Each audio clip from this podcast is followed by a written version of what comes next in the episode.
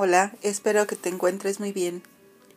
Sin duda alguna, siempre suele suceder que cuando llegamos a pensar en el futuro, surja alguna inquietud, pues al final de cuentas es desconocido, incierto, y ello puede generar en nosotros diferentes tipos de reacciones, desde emoción, entusiasmo, eh, hasta inquietud, preocupación, no saber hacia dónde nos va a llevar ese futuro.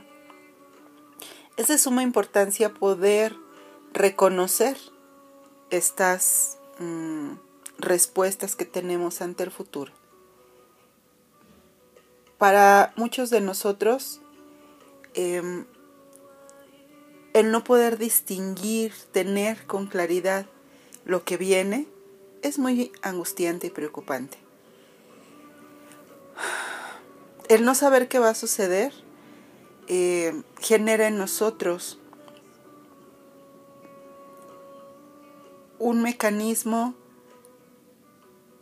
de angustia, anticipación y deseos de control. El poder abrazar la incertidumbre eh, sin angustia sería lo ideal, ¿no? Pero a veces nuestro deseo de control no nos lo permite. Nos gusta la certeza, nos gusta saber exactamente qué va a venir y además, si nos agrada, mejor. Porque al final de cuentas, vamos a ser muy honestos. Cuando algo que ya sabemos que va a suceder, pero que no nos agrada, no es lo que queríamos, nos genera otro tipo de respuestas, ¿no? Inconformidad, molestia, en fin.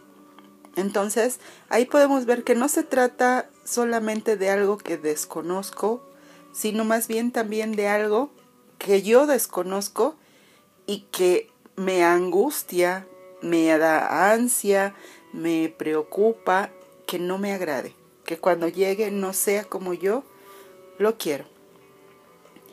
Eh, en todo caso, cuando estamos en estado de incertidumbre, pues nuestro sistema nervioso se altera, eh, está anticipándose a algún shock que sabe que va o pretende suponer que va a recibir.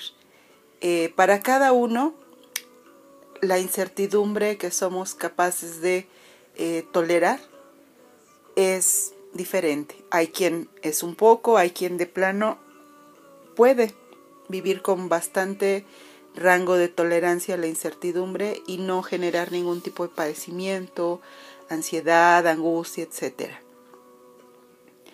Em, es bien importante ver cómo estamos reaccionando eh, a ciertas situaciones en general, no solo del futuro, sino del momento presente. Eh, cuando algo es ambiguo, no sé, preguntas algo, amiga, hijo, familiar, a alguien le preguntas, un cliente, ¿no? Entonces, no sé, un cliente, vamos a hacer este trato. Eh, no lo sé, déjame pensarlo. Me gustó mucho tu producto, pero yo te aviso. Esta ambigüedad porque te deja saber que sí le gustó tu producto, pero que tienes que esperar para saber una respuesta. ¿Cómo reaccionas a eso? ¿Te genera estrés? ¿Te da ansiedad? ¿La espera? Apresuras a la persona para que te dé la respuesta. Y es bien importante la autoobservación cada día. Es, al final de cuentas, la incertidumbre es una vulnerabilidad cognitiva. Es decir, el no tener certeza de algo me hace sentir vulnerable y eso pues obviamente a nadie nos gusta. Nos hace eh, recordar que estamos expuestos pues a lo que es en general la vida. La vida es cambio, la vida es una constante movilidad, la, las personas cambian, sus respuestas cambian, todo cambia y eso nos hace sentir muy vulnerables, sumado también a que esta vulnerabilidad cognitiva nos recuerda algo bien importante, que nosotros, nosotros no tenemos el control. Tenemos el control de muchas cosas que están en nosotros, ¿no? Podemos controlar y eso a veces también nos sucede, ¿no? Cosas como nuestro movimiento, nuestras respuestas ante algo, podemos controlar algunas actividades de las cuales todas las condiciones se den, por decirlo así, pero realmente el control no lo tenemos. Entonces, ¿esto a qué nos lleva? A que entre más falta de control tenemos de nosotros mismos, de nuestra autorregulación, de nuestras respuestas, de nuestra forma de gestionarnos en diferentes ámbitos y momentos, entonces más queremos controlar afuera. Como, como yo no puedo estar tranquila, como yo no puedo saber cómo eh, me voy a sentir al rato, mañana y en un mes, entonces yo necesito controlar lo que hacen mis hijos, lo que hacen mis empleados, lo que hacen eh, mis amigos, lo que hace el mundo en general. Quiero control, control, control, porque es mi única forma de sentirme seguro. Entonces, imagínate, imagínate nada más cuando alguien vive desde este, esta premisa del control, obviamente esperar un futuro del cual no sabe qué vendrá, voy a conocer a alguien nuevo, y si esta persona cambia, y si la situación cambia, y yo no la puedo controlar, qué angustia, qué desesperación, me ahogo, me palpita el corazón, me sudan las manos, no puede ser, ¿qué voy a hacer? Es bien importante entonces para observar la ansiedad también observar muchos aspectos, como ya lo hemos dicho.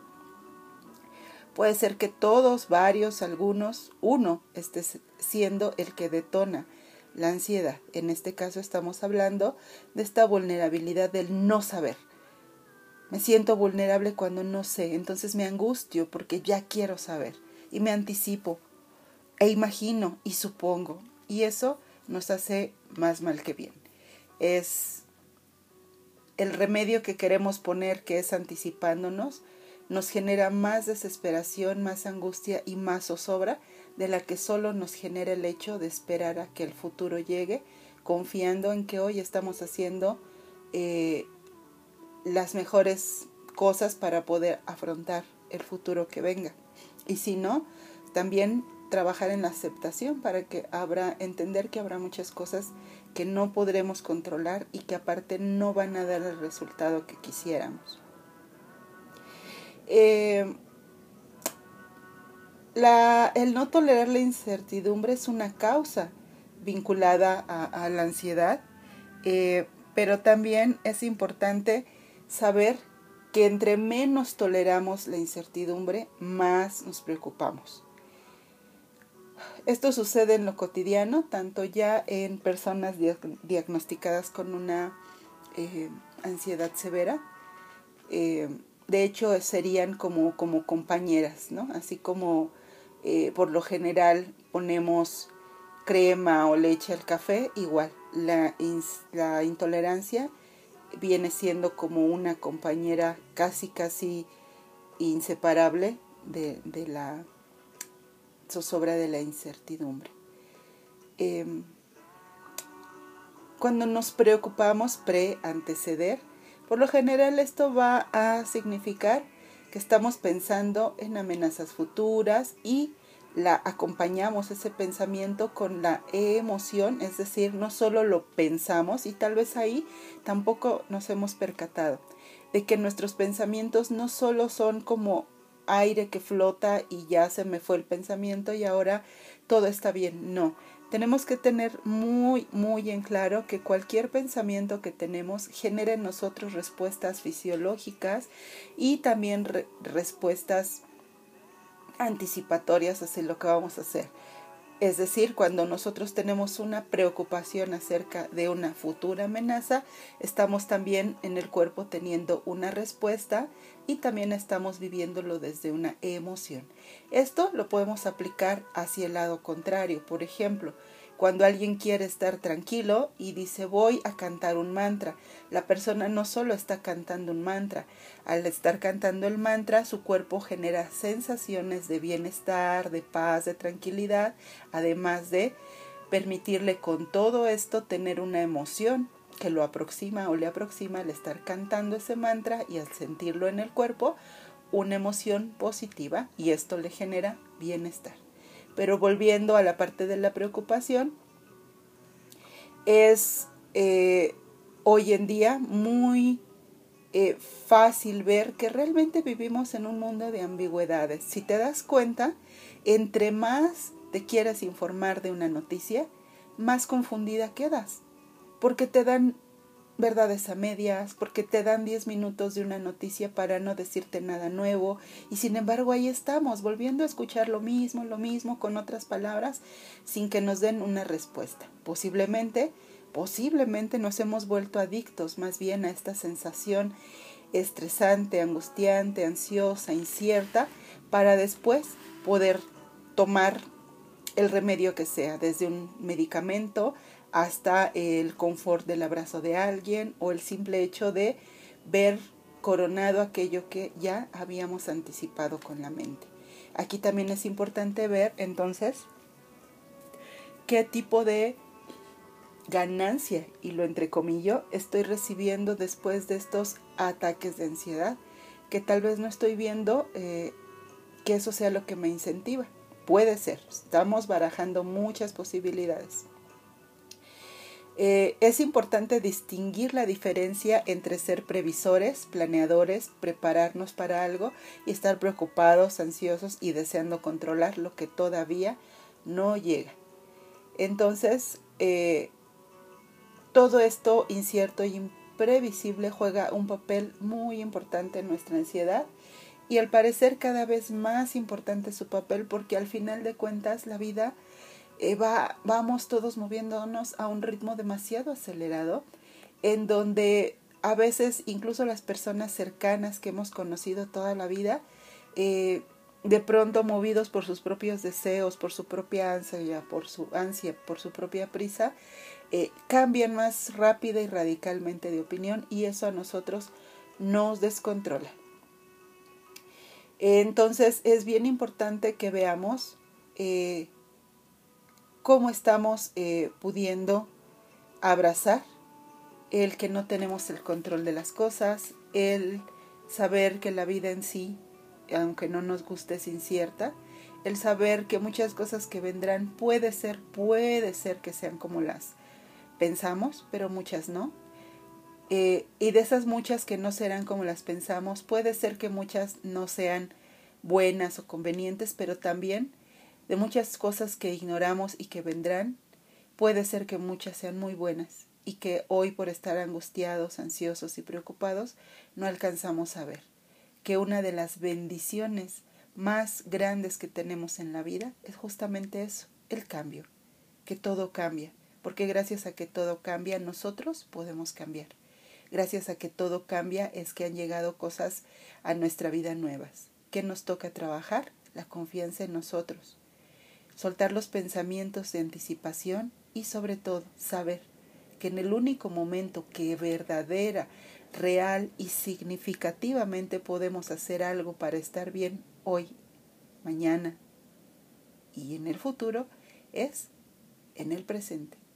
Lo que hoy trabaje para mí misma, lo que hoy desarrolle para estar en paz, en tranquilidad, en confianza, es lo que me va a permitir navegar, surfear tranquilamente en las olas constantes del cambio, de lo incierto y de lo que no controlamos. Ahora el ejercicio es este, ver qué quiero controlar si mi deseo de control abarca todo, ¿Por qué me quiero anticipar? ¿Es porque quiero controlar? ¿Es porque no confío en mí? Yo creo que sí confías en ti.